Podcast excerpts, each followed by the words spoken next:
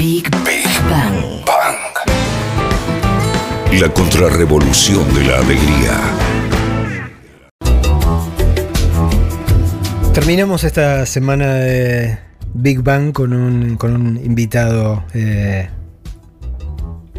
con el que me da nada, mucho gusto charlar de, esas, de esa gente a la que uno viene mirando de lejos desde hace mucho tiempo y nunca tuvo oportunidad de, encontrarse, que es Rafael Bielsa, que es muchas cosas, ¿no? Digo, aparte de ser abogado este, y político, eh, es poeta y escritor y, y algo musical ahí por ahí, ya vamos a charlar con él.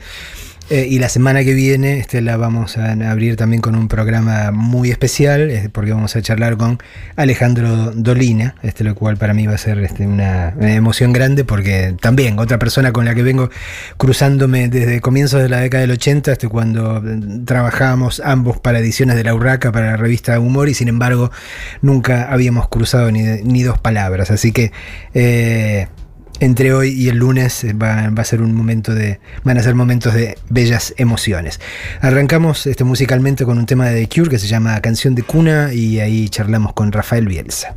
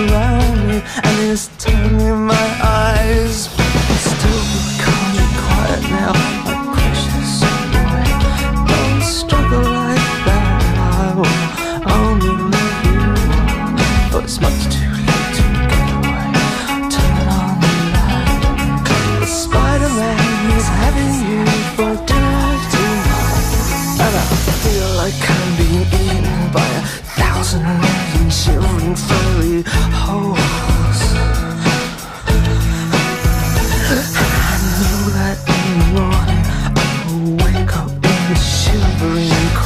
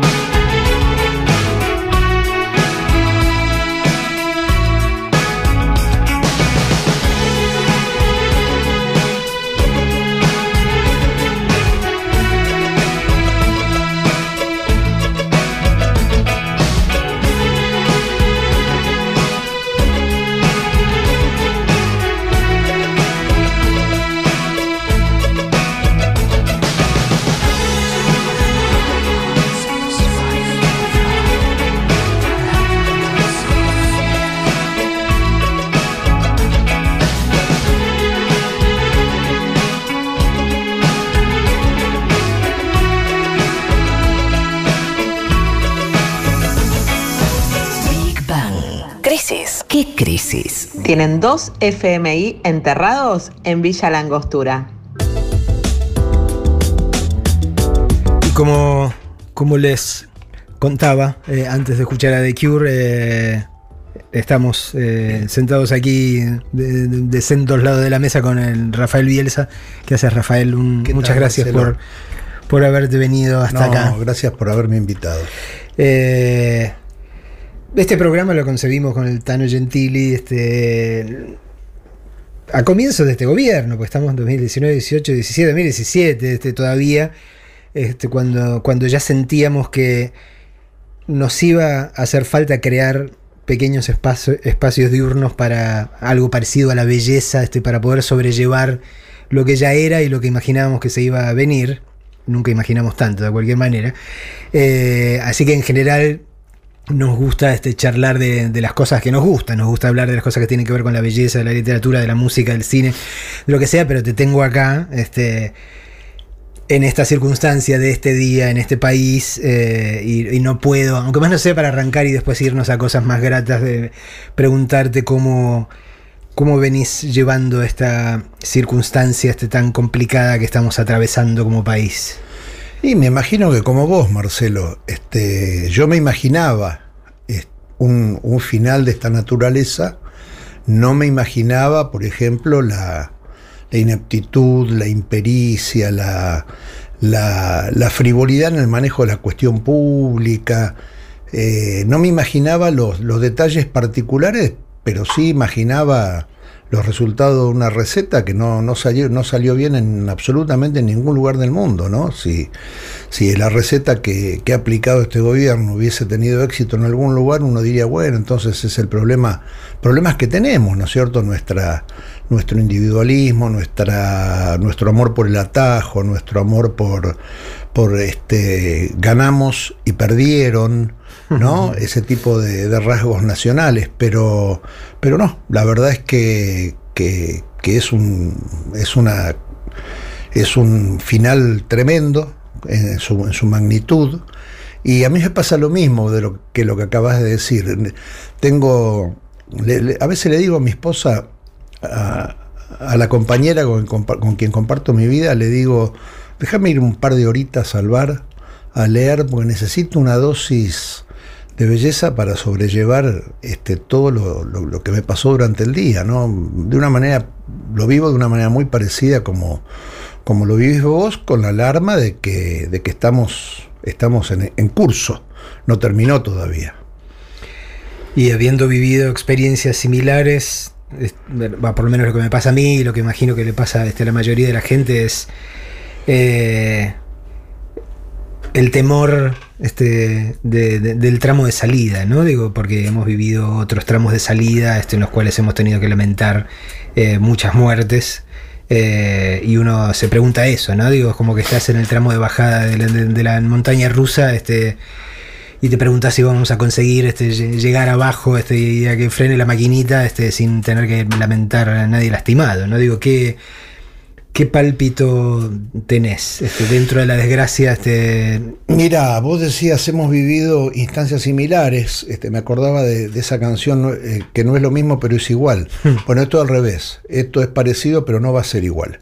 Yo creo, la Argentina está entrando en un modo que es el peor modo nacional, ¿no? Un modo de desagregación, un modo de aceleración sin orden ni concierto, un modo de, de necesidad de un rumbo, un modo de, de, buscar a, como dé lugar una esperanza, y entonces ahí los argentinos rompemos la vidriera de Modart. Esta es la, desgraciadamente, es la, la imagen que yo veo, me parece, para decirlo en términos un poquito más, en, términos políticos, eh, a, Néstor Kirchner, a nosotros nos pasó que, que Dualde tuvo un Remelenikov, que salió de la dolarización, eh, entró en la especificación, que nosotros llegamos con un país que tenía un problema muy grave, que era la, la, el default más grande de la historia de la humanidad en aquel momento, pero, pero había precios relativos, había stock, mm. no había corrida al dólar, había una inflación controlada.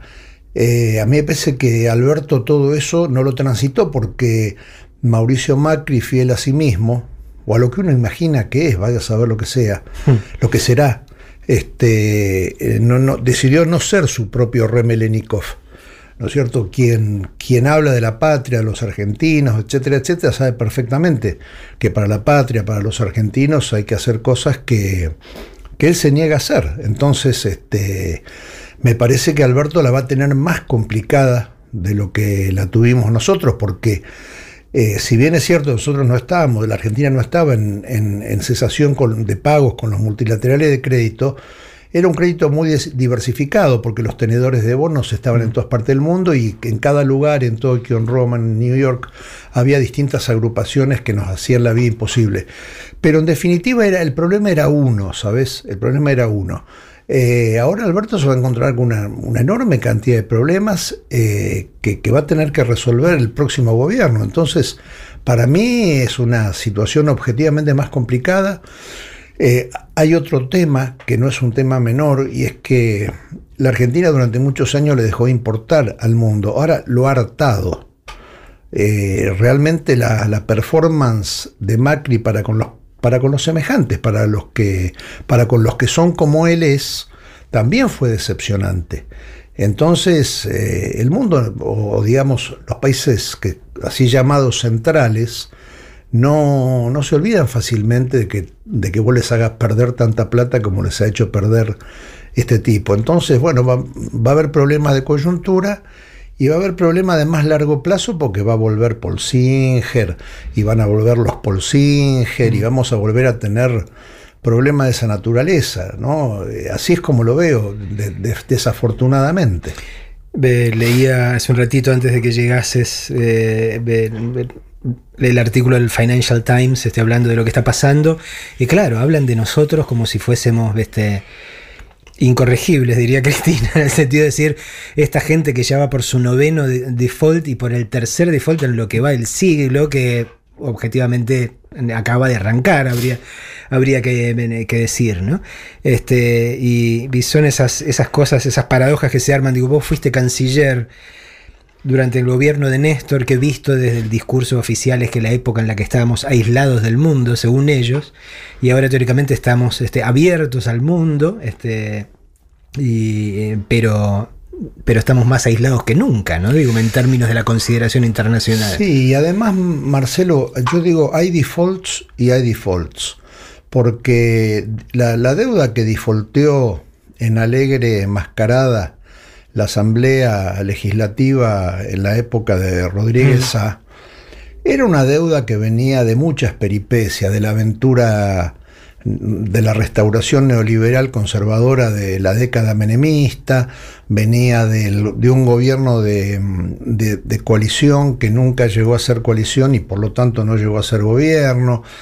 Era, había muchas capas que se acumulaban en ese default.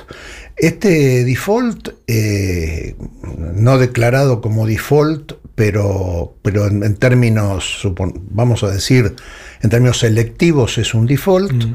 eh, más allá de todos los problemas jurídicos que ya, ya te los ya los, estoy viendo, viste, por afectación al derecho de propiedad, recursos de amparo, todos locales que se te vayan, que se te van a ocurrir, es un default que se, que se timbió al liberar la cuenta capital. Entonces era un default donde entraba el dinero, la plata se ponía a, cobrar tasas demenciales para sostener el valor de referencia al dólar. En llegado un momento eso se convertía a moneda dura y se iba del país. Entonces, pues sí, bueno, a ver, tenemos un default de 200 mil dólares, pero hemos forjado una generación de ingenieros nucleares, de ingenieros en nanotecnología o de ingenieros en, en, superconductores. Bueno, es otra cosa porque se fue la plata, pero te queda un recurso humano, un, te queda un, valor que está en tu patria. Pero no, esto, esto fue una timba, esto fue una, un holgorio irresponsable, entonces es doblemente doloroso porque mucha gente este, se hizo muy rica de, una de la peor de las maneras, que es la, manera más abyecta de ganar dinero, que es con dinero. ¿no? Es decir, la, manera, por lo menos la manera que uno tiene aprendida de, prosperar y enriquecerse, eso, con las virtudes del, del talento con las virtudes del sacrificio, ¿no? Esto no, esto es dinero sobre dinero. Eh. Entonces eh, es una sensación de una frustración muy grande que tenés que trabajar para que no se transforme en rabia, porque la rabia no es un buen sentimiento, ¿viste? Lo eso que te pasa, ese, ese rencor que te, que te que, te carcome el estómago no es un buen sentimiento y además no vamos a tener tiempo para eso cuando, cuando a Alberto y a, y a su equipo le toque gobernar. Pues no, no, no, no, vamos a tener tiempo para la revancha. Vamos a tener que, que, hacer tantas, el gobierno va a tener que hacer tantas cosas, el sector que, que el gobierno expresa va a tener que pasar por tantos padecimientos inevitables que, bueno, este, mejor no reconcomerse con, con todos mm. estos sentimientos negativos, ¿no? Vos eh, hablabas de la diferencia entre lo, igual y lo parecido. Eh, y yo recordaba, digamos, la última experiencia similar que tiene que ver con la crisis del 2001, que tenía muchos elementos en común, pero este, creo que objetivamente podemos decir que en el medio del desastre, el gobierno de, la Rúa no quería que se le fuese de las manos, no quería que hubiese saqueo, qué sé yo, lo hizo de la peor manera posible, declaró el estado de sitio, etcétera, etcétera. Yo me pregunto este, si, si este gobierno más bien no está jugando a generar eso. Digo, cuando, digo, más allá de todo lo que está ocurriendo, te das cuenta de que con la excusa de eh, un problema burocrático, no le han pagado la asignación universal por hijo a un millón y medio de personas. Que si están cobrando la asignación universal por hijo, sabemos que vienen galgueando este, mal y contando las horas que faltan hasta que se le acredite otra vez esto. Eh, y te lo bicicletean un mes, un mes y medio cuando no hay aire ni hasta mañana, ¿no? Hasta el mes que viene. A veces me pregunto si no están queriendo atizar este, una. Eh, un quilombo, para decirlo este en, castizo, eh, que les permita justificar o represión o una salida este, que los haga este, quedar como víctimas. Mira, Marcelo, yo la verdad es que no sé si hay un, un, tablero de comando donde una persona o dos o tres personas de manera articulada definan políticas en este momento. Más bien me da la sensación que, que son manotazos que son improntas, ¿viste? Este, este, este, gobierno es un gobierno de clubhouse, de country, ¿entendés? Entonces un gobierno, es, un, es una oligarquía poco ilustrada, eh, muy poco ilustrada, para quien la cultura es un rumor. Entonces, este, no es lo mismo cuando vos eh, vivís cotidianamente o, periódicamente con lo que es la, intemperie y la privación, a lo mejor no porque te toca, sino porque te interesás y te involucras, que quienes consideran eso la, lógica del country, la lógica de un reducto paradisíaco con, con setos afuera de los cuales lo único importante es que la guardia privada no los deje pasar.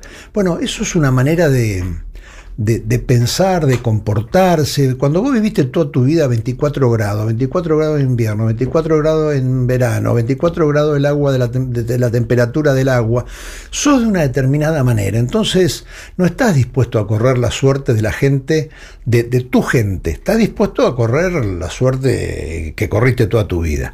Entonces, a mí me parece que, que son cosas que se van ensayando. Algunas nosotros el eh, sector nacional y popular, por decirlo de alguna manera, el Frente para Todos, las ha eludido, por ejemplo, la trampa de dejarse abrazar para ser corresponsable o partícipe de medidas que, que, este gobierno tuvo que tomar y tendrá que seguir tomando eh, porque son responsabilidad exclusiva de este gobierno. Entonces esa trampa se pudo eludir. La segunda trampa que me parece es esta que vos decís que, en algunos momentos de, ira, ¿no es cierto? Por ejemplo, el día lunes 12 de agosto, son realmente voluntarias y la información que da Redrado a mí me consta mm. que es real, que así fue efectivamente. Pero claro, después, como son muchachos que nunca le rayaron la pintura al auto, pues se asustan. ¿Entendés? Entonces se asustan y, dan unos pasitos para atrás y, después para adelante. Bueno, me, me, da la sensación de que es una, una lógica de desbandada. Pero las lógicas en las que los gobiernos se desbandan, siempre los que más sufren son los que están más expuestos. Entonces, no te voy a decir que no vamos a sufrir nosotros, la clase media, nosotros también vamos a sufrir, vamos a sufrir mucho. Pero el tema es que a lo mejor a nosotros no nos va la vida eh, el, problema no es si podemos comprar un bife o un durazno. En cambio, para, para, para, un tipo que vive en situación de, de, intemperie, mira, ayer casualmente un pibe, un, un pibito, Nico, que, que, yo lo conozco, viste, que, que, labura por ahí, trapea cuando puede, porque además la cana lo persigue, mm. ¿no? Me vino a pedir unos magos, como hace siempre. Eh, no, te, no, no, no, te voy a contar la historia Nico, porque es una historia que es prototípica, pero, pero es larga. Pero lo que sí te quiero decir, los pibitos, eh, por ejemplo, tienen problemas en el tema de la renovación de la tarjeta SUBE. Hmm. Es o me quedo a dormir en la calle en Buenos Aires, en la capital federal, o me vuelvo a mi casa. Mm. Eh, eso es lo que está en juego, ¿me entendés? La calle, la calle, o poder volver a mi casa donde no me puedo volver caminando porque, porque en colectivo es una hora, una hora y media. Bueno, tener la dimensión de, esa, de, esa, de ese despojo, de ese despojo cotidiano, un pibe de 28 años, un pibe inteligente, un pibe que, que podría tener otro destino, un millón y medio de chicos que no cenan. El, el, el, yo, yo, siempre lo que pienso, más allá de que, de que, el, de que el hambre no conjuga el, futuro, más allá del dolor de la cotidianeidad, yo digo, esos chicos eh, están malogrados en su cerebro, en su, en su, crecimiento neuronal, en el calcio que tienen en los huesos. Eh, eh, son muchos argentinos, ¿sabes? Entonces, esta, esta, actitud, mm, hoy a la mañana escuchaba Marcelo el, el, la intervención, la pieza oratoria de Macri, ¿no? Este, en, versión, en versión gandiana. Sin, sin influencias brahmánicas. Yo, yo lo que decía, la verdad, eh, trataba de ponerme en el lugar de Nico para, ¿no? Mm. para, para, dar, para seguir con el ejemplo.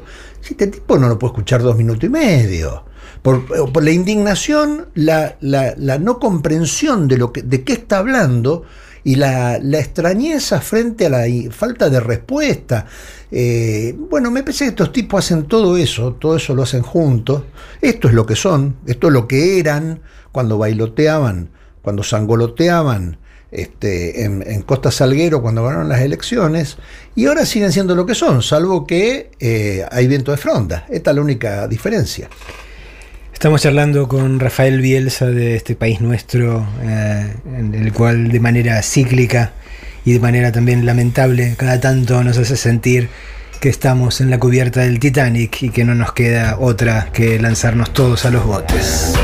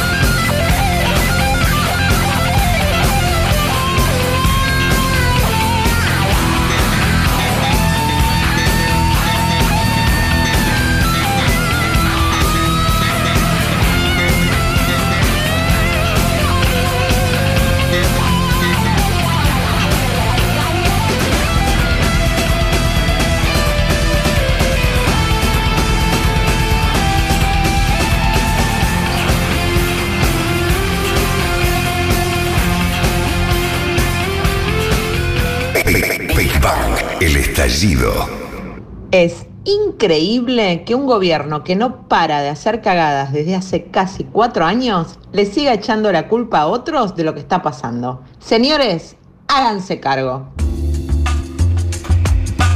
Estamos charlando con Rafael Bielsa, digo, bueno, estábamos charlando de cosas espesas, de uno que, le hacen daño simplemente reconocerlas como existentes. Eh, así que a, ver si podemos aflojar un poco en esta circunstancia. Eh, Rafael, vos sos eh, hermano mayor, este, en el contexto de tu familia, hermano mayor de eh, otros Bielsa, los que conocemos en otras dimensiones, de Marcelo, este, obviamente, y de María Eugenia también. Y uno se pregunta, va, yo me pregunto, ¿cómo sería esa casa? Este, la casa en la, que- se criaron. ¿Cuáles eran los modos de esos padres? ¿Cómo era esa cuestión? Como para que, para que salieran semejantes hijos.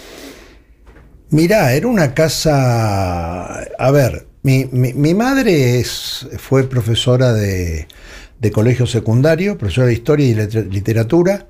Eh, era una mujer muy estoica, que hacía una. de origen muy humilde, que se sentía muy orgullosa de su, de su origen humilde. De alguna manera, la palabra no es la correcta, pero ostentaba con su origen, Mm. ¿no es cierto? No, no solo que no lo ocultaba, sino que lo consideraba un, un blasón, un, un- un elemento de su identidad, y de un padre, este, hijo de una familia patricia, porque mi abuelo era, era un poco el padre del derecho administrativo argentino, y una, una familia próspera de, de- de- de la burguesía rosarina, este, pero que decidió no darle la pelea a ese enorme este, paraíso sombrilla que era mi abuelo, debajo del cual no crecía nada. Entonces había una madre extremadamente presente y un padre extremadamente ausente. Después todas estas cosas las revisás con los años, pero esa era la, esa fue la infancia, así fue la adolescencia y la primera, la primera madurez. Y los tres hermanos éramos hermanos extremadamente unidos, muy unidos. Nos queríamos mucho, éramos muy, muy, muy cómplices, muy compinches.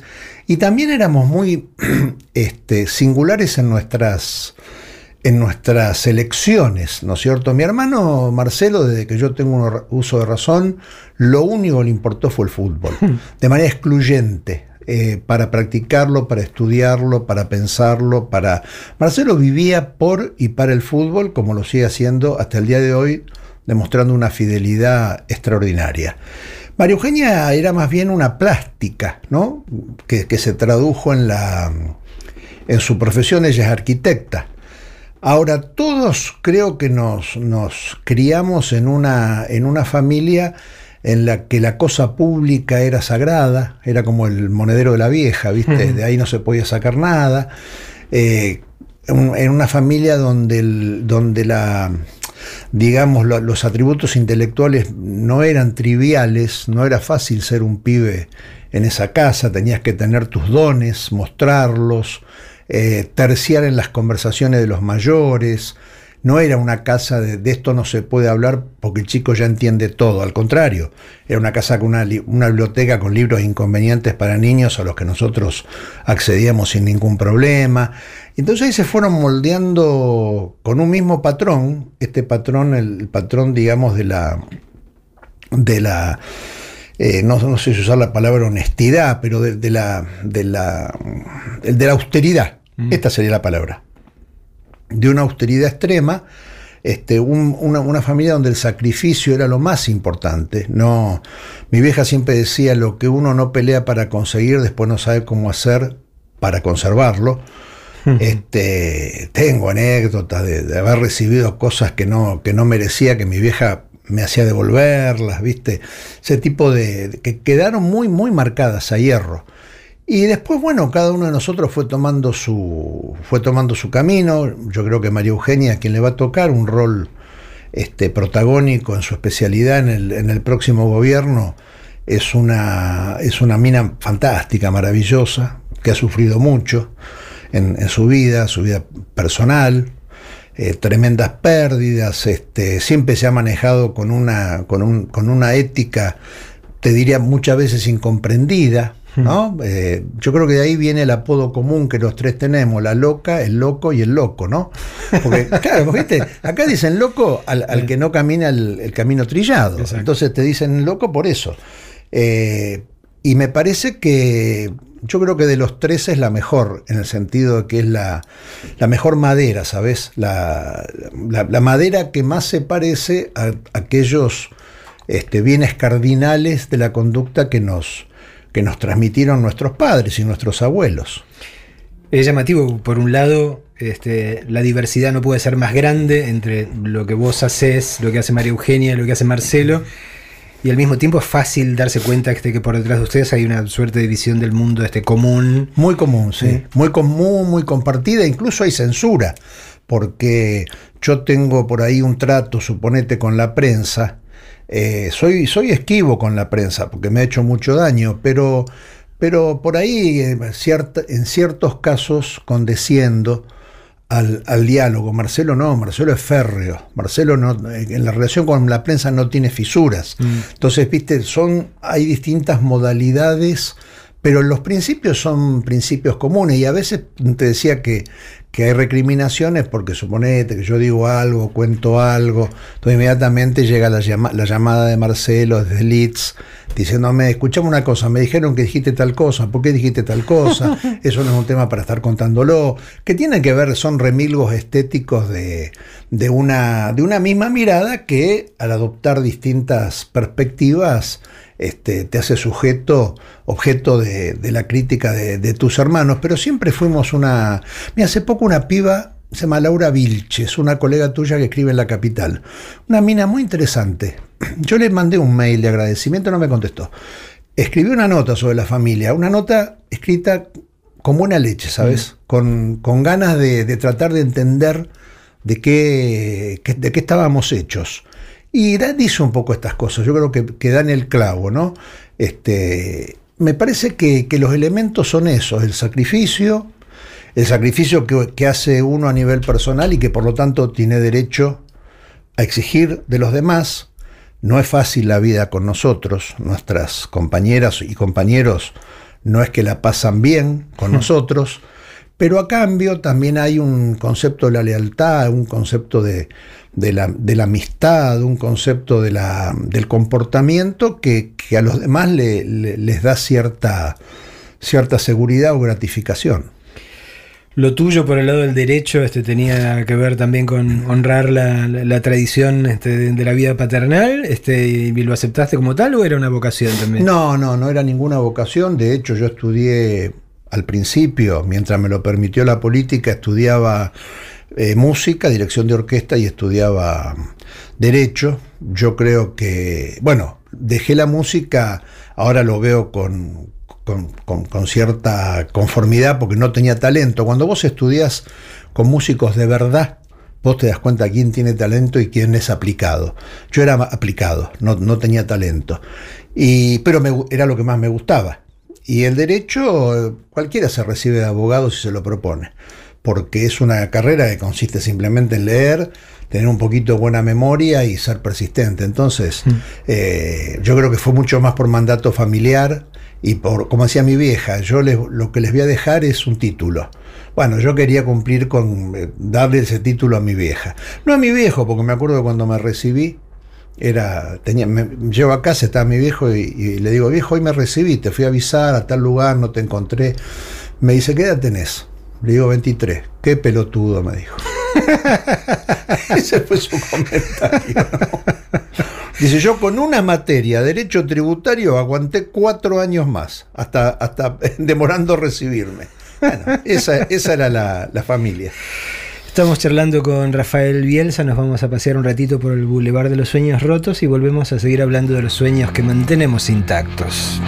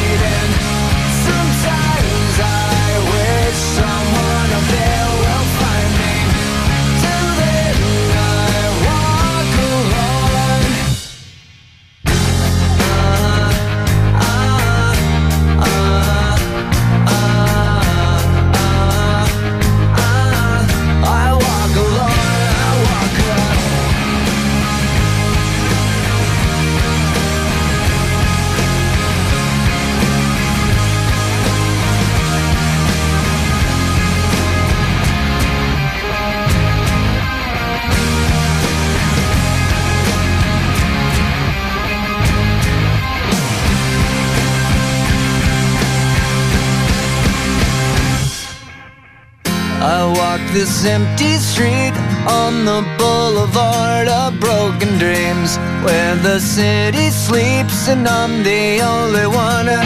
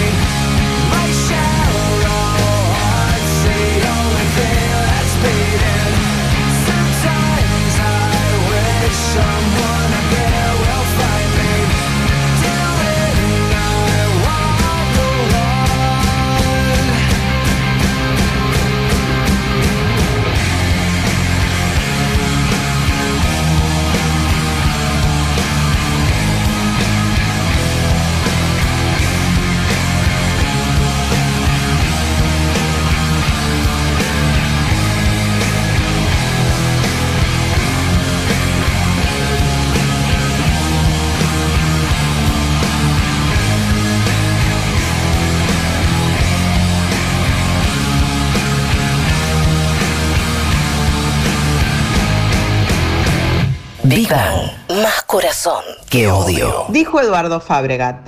Vos sabés por qué se hundió el Titanic, ¿no? El témpano era un hielo desprendido de la heladera de Alberto Fernández que creció y creció. Eh, estoy viendo mensajes. Sole arroba Sole Elizabeth dice qué placer disfrutar de Rafael Bielsa y hermosa música. Eh, Clara Gordón Ábalos se pisa sola porque me había mandado un, mensaje que yo no vi. Dice, por favor, Marcelo Figueras, te pido una pregunta sobre la infancia junto con María Eugenia Marcelo. Son tres grosos, tres fuera de serio. Y le, manda al Tano Gentili y le dice, controla que haya una pregunta sobre la infancia o la interacción con los otros Bielsa, que si no Figueras solo habla de cine y música. Qué imagen reduccionista que tenés de mí, Clara Gordón Ábalos. Mirá cómo te cagué, ¿viste? Te lo pregunté. Eh, y después otro mensaje muy lindo de Facundo Leiva, el perro, dice, Bielsa es como el pastel de papa, jamás defrauda. Olor a programón. Bonitos, bonitos mensajes. Eh, Rafael, decías que, que te habías rendido en aquel momento con la música porque habías advertido que no, que, que no tenías en todo caso el talento que hace falta para convertirse en- en un músico con todas las letras. Pero lo que no abandonaste es otra forma de la música que es la poesía, ¿no? Digo, ahí, eh, ahí le diste o le empezaste a dar o seguiste dándole. eh, eh, ¿Eso es lo que, lo que te sostiene? Mirá, yo te diría, no- a ver, no se puede abandonar la poesía como no se puede abandonar la política. Uno puede dejar de escribir, como uno puede desaparecer del espacio público. Pero la poesía es, es- es una segunda naturaleza o es una primera naturaleza, ¿no? Porque una manera de ver los objetos, de ver las relaciones, de, de percibir, de, de observar, y uno la vuelca o en libros de poemas o en literatura mm, en prosa, ¿no? No necesariamente hay libros increíblemente líricos, poéticos, estoy pensando ahora en el Cuarteto de Alejandría, ¿no? Es una ficción muy bien construida, pero independientemente de que una ficción, es, es, es- es emocionantemente poética, o, o La búsqueda del tiempo perdido de Proust, ¿no? Los ocho tomos, todo, todo, todo es poesía, poesía en, en una clave diferente. Entonces, este.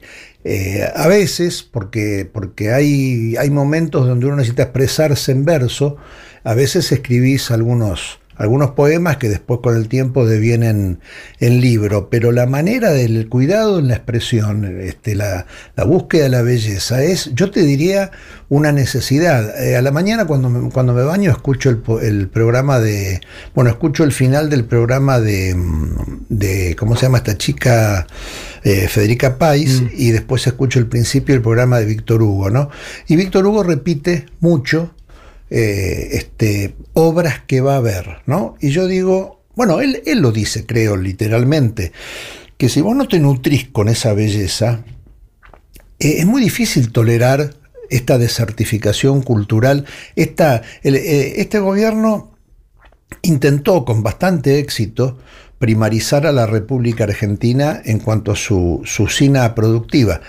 También nos, nos primarizó en cuanto a nuestro debate público, en cuanto a, la exteriorización de nuestras ideas, en cuanto a la, riqueza expresiva.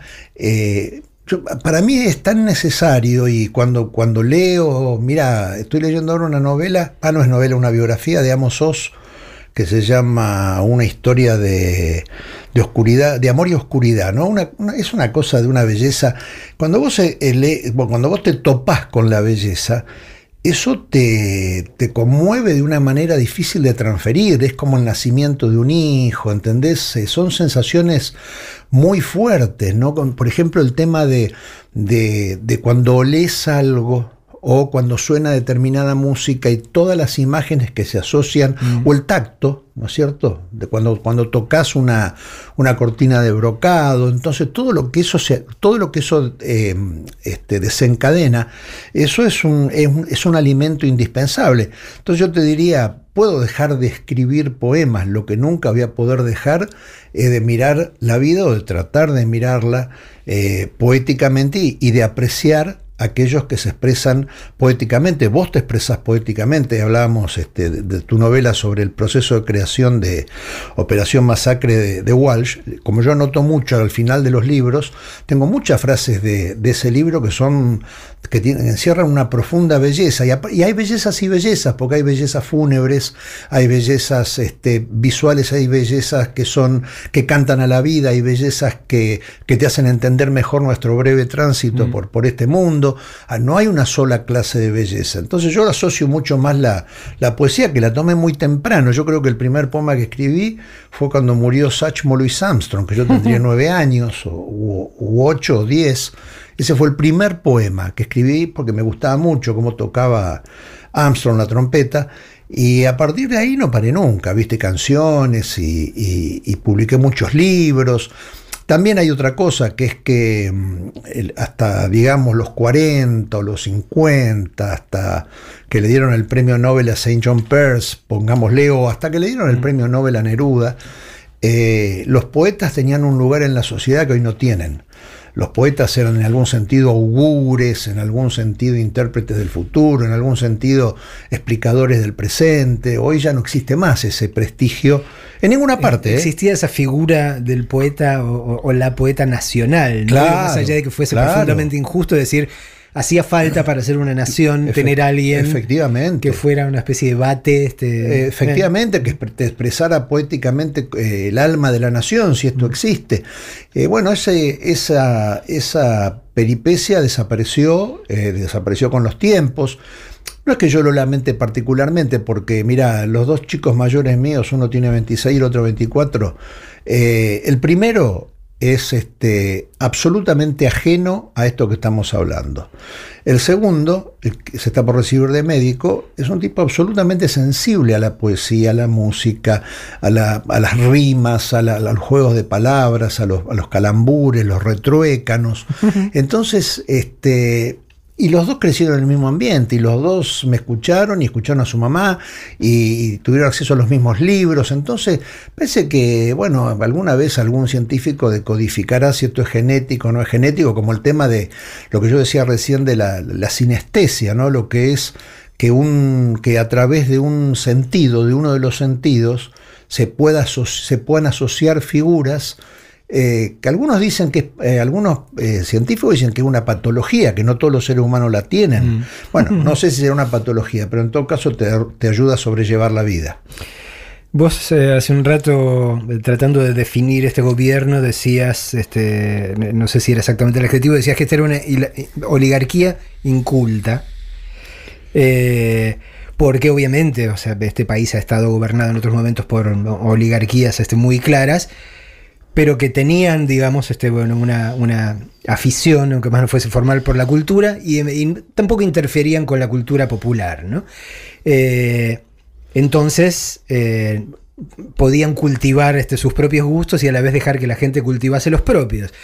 Esta oligarquía inculta que nos, que nos este, gobierna ahora, obturó por completo esto, yo creo desde desde la más absoluta ignorancia de, de, la funcionalidad orgánica que tiene la cultura para cualquier pueblo, ¿no? Digamos, si uno no metaboliza los quilombos que tiene o las cosas que le pasan o las angustias o las dudas, qué sé yo, a partir de una obra de teatro, una música, este, un libro, una película, eh, qué sé yo, obviamente hay algo que no puede canalizar este, y obviamente hay algo que se convierte en una especie de absceso, digo, porque no, porque no, no lo puedes drenar. Y este gobierno, que es profundamente inculto, lo que hizo es quitar apoyo a todas las formas, este, en todo caso, tradicionales de la cultura y suplirlas con la basura que generan los medios, ¿no? Con la mugre, con el chimento, este, con el infundio. Eh, y eh, nada, a mí me parece gravísimo. ¿no? Si te pones a pensar, Marcelo, es este, orwelliano, es de 1984. Hmm. Porque en, en 1984 el gobierno hace dos operaciones. La primera operación es crear una neolengua que era sintáctica y, y- y semánticamente muy pobre, porque eso eh, disciplinaba las rebeldías. Y luego, eh, eso como, básicamente se piensa en palabras, aunque no todo pensamiento es, verbal, eh, básicamente las ideas se formulan en palabras, entonces evitaba que la gente tuviera pensamientos ilícitos, ¿no es cierto? Pensamientos contrarios al gobierno. Esto es una cosa muy para una operación muy parecida, porque esto que vos decís, ¿no? La- suplantar este, el culto a la belleza o el, o el orgullo por, por, por, por, por por, lo que producen tus escritores. Eh, El otro estaba pensando, cuando, cuando yo era adolescente, nosotros nos podíamos quedar una noche discutiendo quién era el mejor escritor argentino vivo. ¿No? Recién mencionabas, mencionábamos algunos, Rodolfo Walsh, este, Haroldo Conti, había miles, había para todos los gustos, estaba Murena para algunos este, espíritus eh, sensibles y finos, la pelea con Borges, ¿viste? Bueno, había tanto, tanto, Ricardo Piglia que, que- que- que empezaba, eh, Juan José Saer que se había ido a vivir a Francia, bueno, no, no se terminaba nunca. Hoy, hoy te cuesta mucho y no porque la Argentina no produzca, sino porque el fenómeno estético no tiene la difusión que merece. Porque en definitiva, vos pensó un poquitito, eh, cuando vas a, a una librería, ¿no es cierto? Cuando vas a cualquier librería, ves muchos títulos de escritores argentinos nuevos, primeros, primeras obras. Bueno, a los que nos gusta la literatura nos enganchamos. Yo no te había leído, de hecho tu libro lo compré en una librería diciendo a ver qué tal es esto. Me enganché por más por Rodolfo, Lógico. quizá que por vos, porque no, no te había seguido literariamente. Eh, y te pasa con mucha gente joven que escribe magníficamente bien, o gente que, que ha escrito muy bien y ha dejado de escribir. Yo me acuerdo que Pilia decía que la mejor novela policial argentina era de un, un chico, Maggiori, que era, era una novela sobre el, el AMPA policial en el Gran Buenos Aires. Es Están una- haciendo, están haciendo una adaptación ahora, creo que como serie. Bueno, era buenísima Eh. la novela. Yo la- me acuerdo de haberla leído. Este, cuando leí que Piglia decía eso de él. Y después no lo, no lo vi más, ¿me entendés? O por ejemplo, eh, Liach, o por ejemplo, este muchacho mm, eh, Gamba- eh, Gambarota, los poetas, ¿no? Que tenemos tantos poetas, tantos buenos poetas. Bueno, y sin embargo, eso, esto no tiene repercusión. Desde ya no te deja vivir, Mm. ¿no es cierto? Es decir, eh, qué sé yo, Verlaine, Rimbaud, este, Baudelaire, eran tipos que, que vivían de la poesía, podían vivir de la poesía. Eh, bueno, eso cambió por completo. Yo no lamento, no lamento que haya cambiado por completo. Lo que, lo que sí reconozco, porque en otros países no es así, es este. Vos vas, suponete vas a Italia. La- las ediciones son de 40.000 ejemplares. Acá un éxito para una novela son 3.000 ejemplares. Sí. Eh, y, y nosotros tenemos 44 millones de habitantes, Italia tiene 60. Entonces te quiero decir, no es un tema de relación con el número de habitantes, es el tema de voracidad por, por la cultura, el prestigio que te da. Eh, vos ves un programa de televisión en Argentina y hay eh, lo- lo- eh, ese, ese formato de panel, viste, que es en el mismo lodo todo manoseado. Tenés cuatro asnos y con suerte alguien que farfulla el español. Entonces, la verdad te digo... Y eh, gritos. Exacto, exactamente. Entonces, eh, es doloroso, ¿viste? La, la- la- la literatura te rescata. La literatura, la, la- la belleza, la belleza te rescata. Esto es Big Bang y estamos charlando con Rafael Bielsa. Big Bang.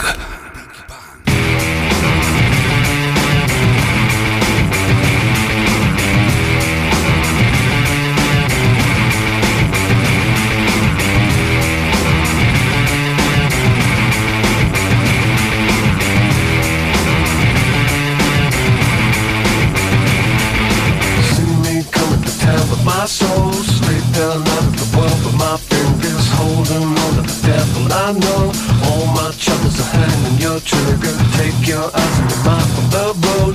Shoot your mouth, you know you're aiming. Don't forget to pick up what you sow. Talking trash to the garbage around you.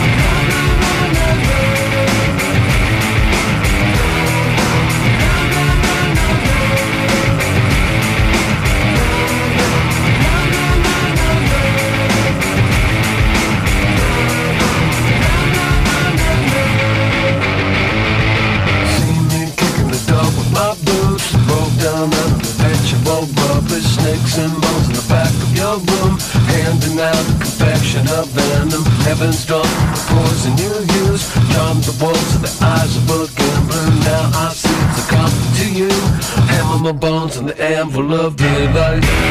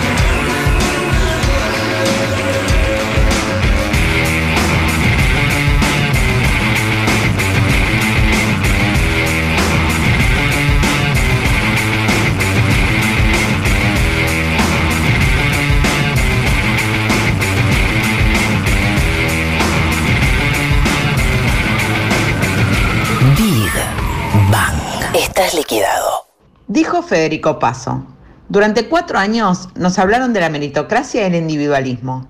Ahora la CUNSA habla de que si fracasamos, fracasamos de forma colectiva. Liberalismo en su estado ideológico más puro. Mensajes que van llegando. Adrián Astorga dice: Qué hermoso programa. Qué placer en estos tiempos escucharte con Rafael Bielsa. NFM Producciones dice: Bielsa no se habrá dedicado a la dirección orquestal, pero el physique du rol de director que tiene debe ser la envidia de los más encumbrados directores del mundo. está, está muy buena eso. Eh, Mabel, arroba calecita 1960, dice: No sé si saben, les Bielsa, la atención que les prestamos cuando hablan y el respeto que les tenemos. Bonito mensaje también. Muy lindo. Y había alguien por ahí, ah, el mascarado, el vengador, dice que no se olvide el minuto de odio de 1984.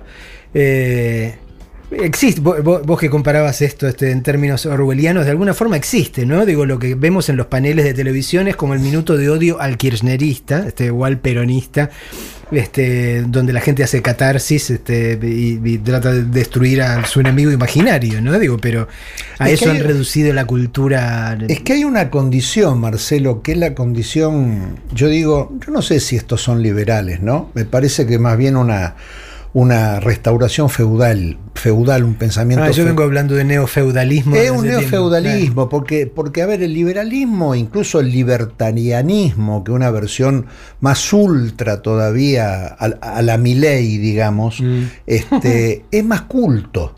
Es más culto. Me parece que, que esto es una cosa más feudal, más feroz, eh, con, con- con menos matices, ¿no? De una Eh, clase que quiere restaurar sus derechos divinos, Claro, hacer lo que exactamente, quiere, este, y no dar exactamente. ninguna explicación. Entonces, en ese contexto, en ese contexto, una señora que trabaja en tu casa está muy bien en tanto la, en tanto la puedas asimilar a una maceta. Mm. En tanto sea un ser humano que sufre, le roban el celular, eh, la veas llorando y, y le pregunte ¿qué, qué pasó y te diga que, que perdió algo, entonces te- naturalmente te sentís obligado a, a- o te sentís implícitamente obligado a restaurarla, eso es lo que no quieren. No quieren eso, ¿entendés? Es una, una relación patrimonial con los seres humanos, es una relación de pertenencia, los, los que nos sirven son nuestros, los echamos cuando queremos, hacemos valer para nuestros hijos adolescentes el derecho de pernada con las jovencitas de huesos frágiles, como una corsa, ¿viste? Como escribía Lugoni, Lugones. Eh, es ese, ese concepto, ese es un concepto, es una cosa muy fea. Ahora, siempre hubo un 24, 25% de argentinos que odiaron y que odian por transmisión cultural al peronismo. El tema es que, el tema es que no, no podamos hablar de esto estableciendo algún tipo de armisticio, porque yo te digo, yo a todos estos burros, yo no los odio. Me parece que son indignos de, de manejar los destinos de mi patria porque amo mi patria y no, y, no me gusta, no me gusta que la conduzcan de manera imprudente. Pero no tengo ningún odio, por mí sean donde, donde, a donde van, que viajen donde quieran. Eh, ahora ellos nos odian. Ese es un problema esencial, ¿no? Hay, un lugar, hay un- una etapa del desarrollo de una nación al que nunca terminamos de acceder porque no, no podemos convenir en un acuerdo elemental en el cual, o sea, nosotros le decimos a ellos, está todo bien, formaron su partido, formen su partido, Tienen su diario. militen, tengan su diario, hagan todo, todo lo que quieran, ahora no pretendan borrarnos de la faz de la tierra. Ese digo. es el tema. Entonces, este, mientras no acepten este, que eh, los que estamos del otro lado este, somos, este, tenemos derecho a expresarnos, a, a formar nuestro o militar dentro de un partido político este, y a vivir tanto como, como ellos, no hay, no hay forma. Y el Es- discurso que encontrás en, en- en, digamos, los que son los portavoces informales este, de, de este gobierno son un, un discurso de nosotros somos la república y ellos son la nada. Claro. Y así, digo, ¿cómo podés llegar a una... a- Claro, claro. Vos, vos pensás una cosa. Nosotros leíamos a Manucho Mujica Lainez. Sí, Nosotros leíamos bueno. Bomarzo y admirábamos Bomarzo. Ahora ellos, Washington Cucurto, no lo leen, ¿entendés? Entonces, no leen. digamos que no Bueno, leen. bueno, o, o Eh. por ej- o por ahí se tragan, ¿no es cierto?, a un Luis Ferdinand Celín, Mm. Pero porque, porque tiene alguna prosapia este, que, que lo hace es- escritor maldito. Pero, pero me parece que es un tema, es un tema de clase, Marcelo, es un tema anacrónico, si vos querés, porque las sociedades más evolucionadas, vamos a poner un ejemplo, los países escandinavos, ¿no? o cierta renovación en los países del sudeste asiático, Vietnam, por ejemplo. Son países donde las diferencias sociales se han acortado mucho entre los, los- las personas que más dinero tienen y me- las que menos dinero tienen. La porción de bienes sociales que consume cada uno no es muy, no es, no, no, no hay mucho, mucha distancia, es lo que mide el índice de Gini. De Gini. ¿No es cierto? Yo creo que eso en Argentina no, no, no se ha terminado, no ha terminado en, en- en un armisticio. Entonces, a mí me parece que eso nos inviabiliza. A ver, nosotros seguimos con el tema, este- esta tontería de la ¿viste?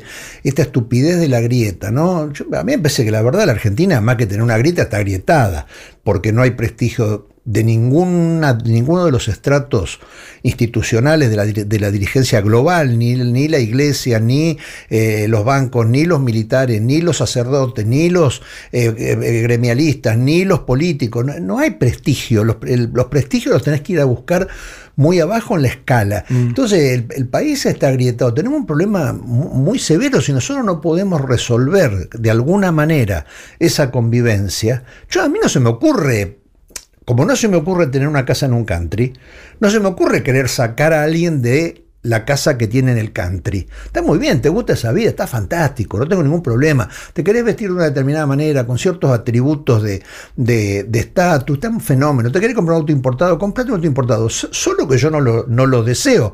Ah, ahora, a ellos parece que les molesta que un chico que le volaron un ojo en un tiroteo y sobrevivió tenga un parche en, en- en la cara, ¿viste? Porque, porque afea la vereda. Pero esto no es una, esto no es una metáfora, esto es literal. A, pas- a mí me pasó hace poco que una señora en, en la calle Tames llamó a la policía porque había un por portación de parche. Entonces, me parece que ahí hay una cosa malsana, no, no sanada, y eso, Marcé, eso se arregla desde la cultura. Eso sí que no hay otra manera de arreglarlo que desde la cultura. Sino, como vos decís, son protuberancias del yo, cosas que no, que no exterioriza vuelven como síntoma. Y el síntoma siempre es venganza, en estos casos. Volvamos a tu physique du rol. digo. ¿Qué, qué, qué- qué rol sigue desempeñando la, la música en tu vida? Digo, más allá de que no, no, no- no la hayas.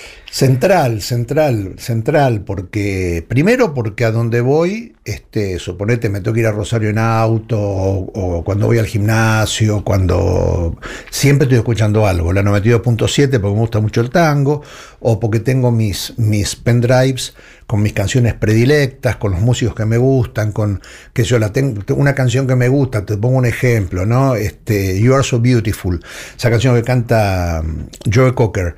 Bueno, esa canción la tengo en 10 versiones distintas, ¿no? Entonces escucho una y otra y otra y otra. Tengo también músicos rosarinos, músicos que no son conocidos acá, tipos que son parcialmente conocidos, como Jorge van der Mole, que es un genio, que es absolutamente un genio, o Adriana Bonicio, otro creador espectacular. Entonces, la, la música tiene un, un- De hecho, cuando veo películas, yo miro mucho cine, cuando veo películas, siempre hay algún tema que o bien lo rescato al final de la película, o bien lo voy a buscar después a la banda sonora en Google. Y lo- lo- me armo unas listas y después las bajo de internet y las escucho. La, la- la música cumple un rol esencial, porque además una vez que vos educaste el oído y que distinguís un trombón a vara de una trompeta, un, un, este, eh, clarinete, un corno inglés, eh, escuchar la música distinto, ¿entendés? No, no es la misma manera de escuchar música que, que tiene el, el- este mozo Macri cuando, sal- cuando salta al son de, de- de- de- ¿cómo se llama? De Gilda. No es la misma manera de escuchar. Entonces, es como cuando murió mi madre el año, el anteaño pasado, yo hice todo el viaje solo con escuchando mis canciones, ¿no?